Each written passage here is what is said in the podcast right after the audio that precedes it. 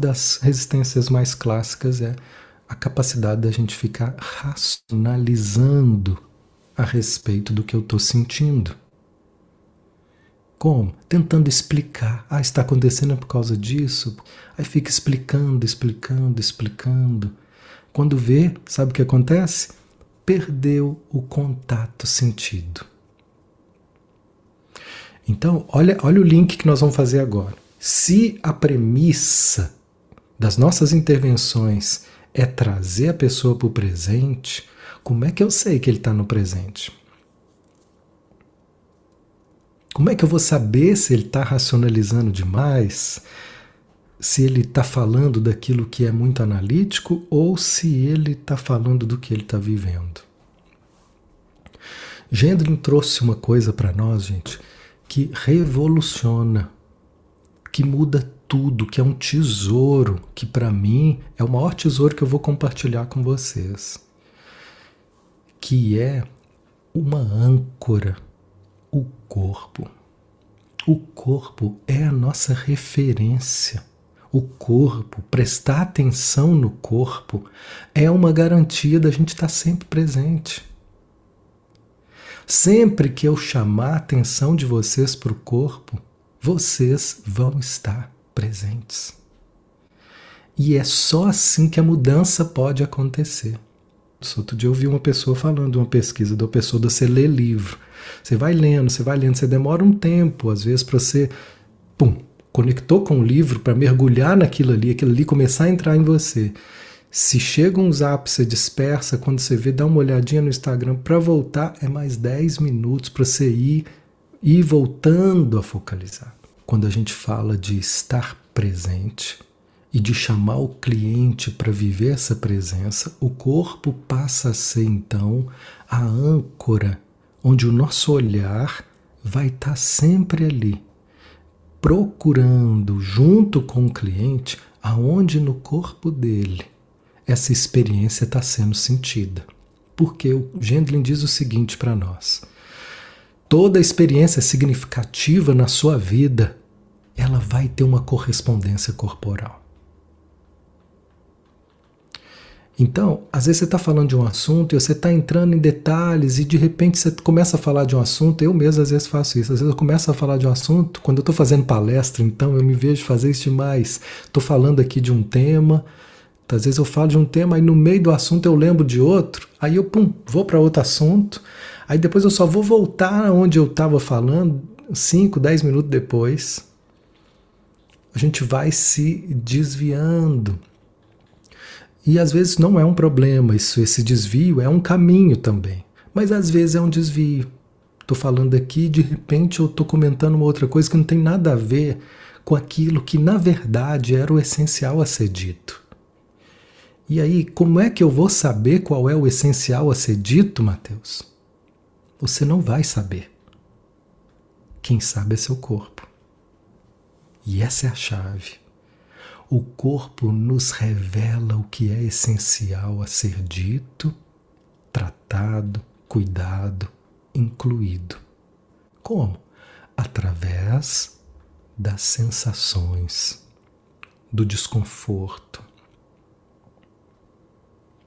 Ali vai ser a raiz, vai ser um fio da meada que nós vamos puxando, puxando, e dentro dessa experiência, então, nós estamos corporificando ela e dizendo mais um desses critérios desse texto da experiência, que além de ser presente, essa experiência, num primeiro momento, ela é pré-conceitual. É nesse sentido que vai tá trazendo para nós a ideia de Gendlin que diz o corpo é o inconsciente. É o corpo que vai denunciar essa expressão inconsciente a respeito da nossa dor, da nossa alma, daquilo que precisa de ser incluído na nossa história. E aí a gente pode fazer um paralelo com a sistêmica, com a constelação familiar. Quando a gente olha para um sistema, o que, que a gente procura? Quem está excluído ali? Não é assim? Quando alguém é excluído, o sistema entra em desordem. uma base sobre constelação. Para falar de focalização agora, quer ver? Ó? Aqui na focalização, a constelação ela é individual, ela é dentro de nós. Mas ela traz a mesma base, por isso que eu estou trazendo. Qual é a base? Fenomenologia. A base fenomenológica ela vai trazer esse aspecto de que eu não sei quem está excluído. Eu não sei qual é o essencial que precisa aqui de ser cuidado e aceito na minha história. Então, na constelação, vai ser revelado através dos representantes. Aqui nós não temos representantes, ou temos? Nós temos um representante que é o nosso corpo. É ele é que vai representar, através das sensações, o que precisa ser incluído. Não precisa ser um personagem familiar, com uma visão sistêmica, mas um sentimento. Isso que está sendo incluído através do corpo, antes de entender, nós vamos só sentir. E essa talvez vai ser a parte mais difícil de assimilar. Não é difícil de entender. Eu acredito que todos vocês entendem isso. Mas assimilar isso significa desenvolver um nível de entrega experiencial, para que a gente possa ser conduzido por aquilo que eu não sei. Olha isso. Vou ser conduzido pelo que eu não sei. Como? Eu não sei, mas eu sinto. Então, Gendlin chamou essa característica da experiência de pré-conceitual. Não tem conceito ainda. Antes da gente entender que era um medo, depois é que aquilo ganhou um conceito. Mas antes quando o corpo começa a falar, eu ainda não sei do que se trata. Não tem conceito. É pré-conceitual, antecede o conceito. Mas tem sentimento. Ele está presente implicitamente no corpo. E mais uma característica da experiência. Isso que está aqui sendo sentido como um peito gelado, como um nó na garganta, ele diz: isso é, é implicitamente significativo. Gente, nós vamos trabalhar em todos nós a nossa capacidade de abrir mão do controle. Não existe focalização sem que a gente abra mão do controle em alguma medida.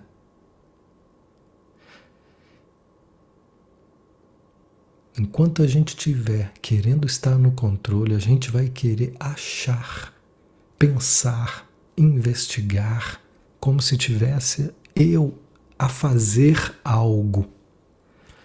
Você não tem que fazer nada. Você só coloca a pergunta, coloca a questão, espera. É um aprendizado muito feminino. Nós vamos desenvolver a nossa feminilidade aqui. No sentido que não é sexual, né? é a feminilidade energética.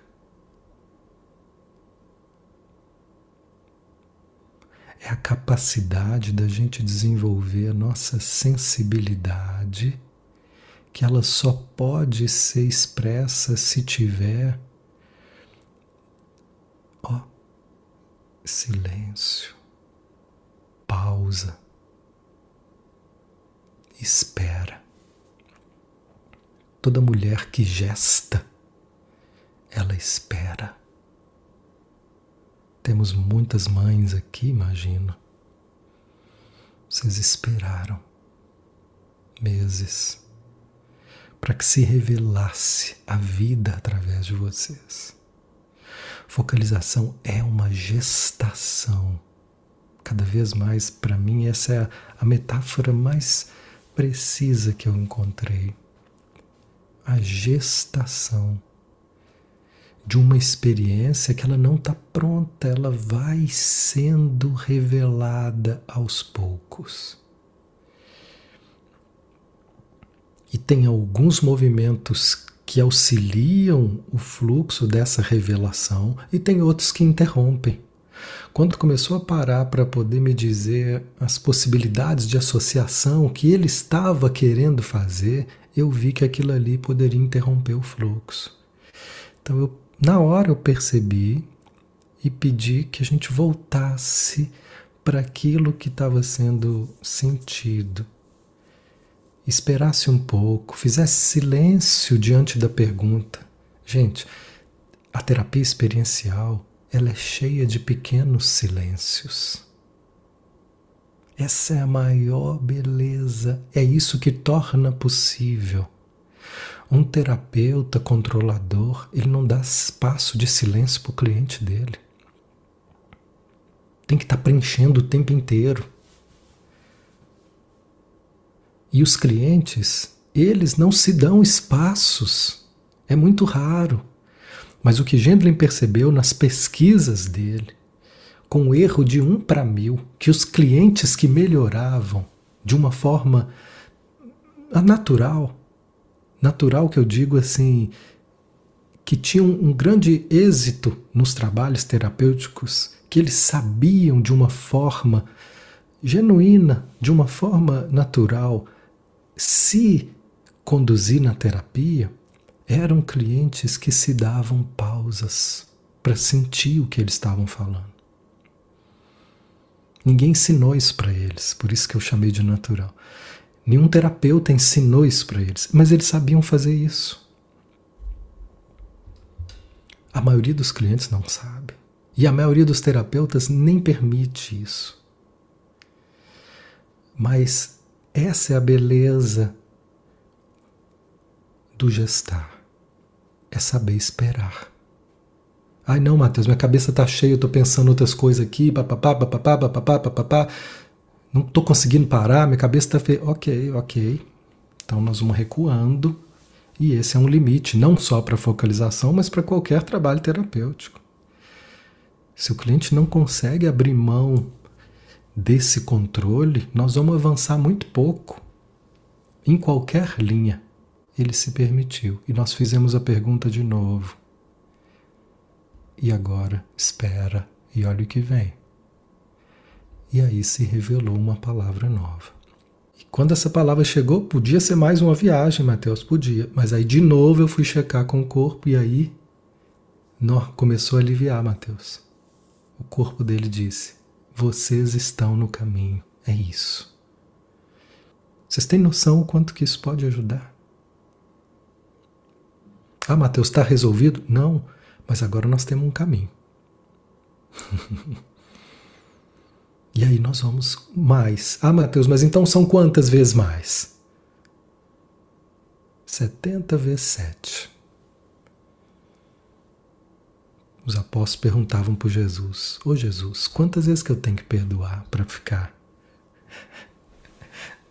E ele respondeu isso: 70 vezes 7. Ou seja, quantas forem necessárias para que tire a mágoa do seu coração. Você não está perdoando o outro pelo outro, não, criatura. Você está perdoando é por você não guardar mágoa.